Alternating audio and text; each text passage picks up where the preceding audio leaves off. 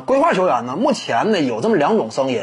呃，首先一点呢，认为规划球员呢他有问题，问题在哪儿呢？就是在于赛场之上上去那么一个规划球员，你能够明显看到他这样一种长相、身形，那跟国内球员之间这样一种明显的差距，有一种割裂感，甚至呢让你感觉，哎，就是靠这种球员打出成绩的话，那么值得炫耀吗？这是很多人的看法。再有一点呢，呃，有些人呢不同意规划球员，他也是出于哪点考虑呢？你比如说以这个中国为例，当初这个呃在。几十年前那会儿，你说国内发展体育有没有必要呢？当然有必要了，因为当时嘛，啊，客观的讲，那会儿呢，整个国民经济啊处在一个较低的水平上，你各方面呢拿到世界上，可能说呢，呃，都不能说拔得头筹。相对而言呢，你其他那些都是需要长期积累，但是运动成绩呢，这个往往有时候呢，你只要说冲一下的话，呃，有时候是立竿见影的。而运动成绩一旦提高呢，能够提振国民的士气，这对于整个民族的这样一种精神的振奋也是有帮助的。在当时的历史条件之下，这是有必要的，但是现在不一样了。你以中国为例呢，我要是没记错，这个零八年北京奥运会拿了金牌的拿了五十一块吧？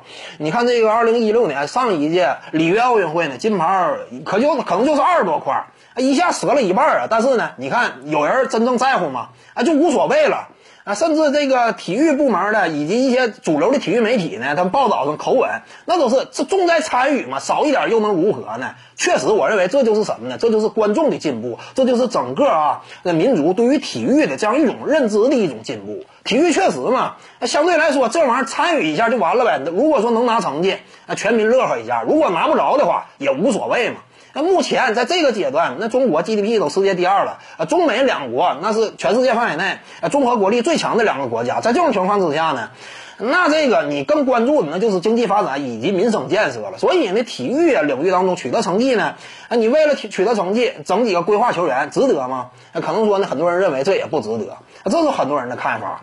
当然也有赞同的，你比如说赞同这个规划球员的啊，那就是认为呢，你你这个一旦引进一些规划球员之后，那么整个国家呢某一项运动它这个成绩水平呢就能够得到提高，而成绩一旦得到提高呢，它会反向的刺激这项运动项目的观赛热情，球迷参与这项运动的积极性，进而呢直接使得他的体育经济被激活。如果说你算这笔账的话，那么规划球员至于体育经济这个角度来说呢？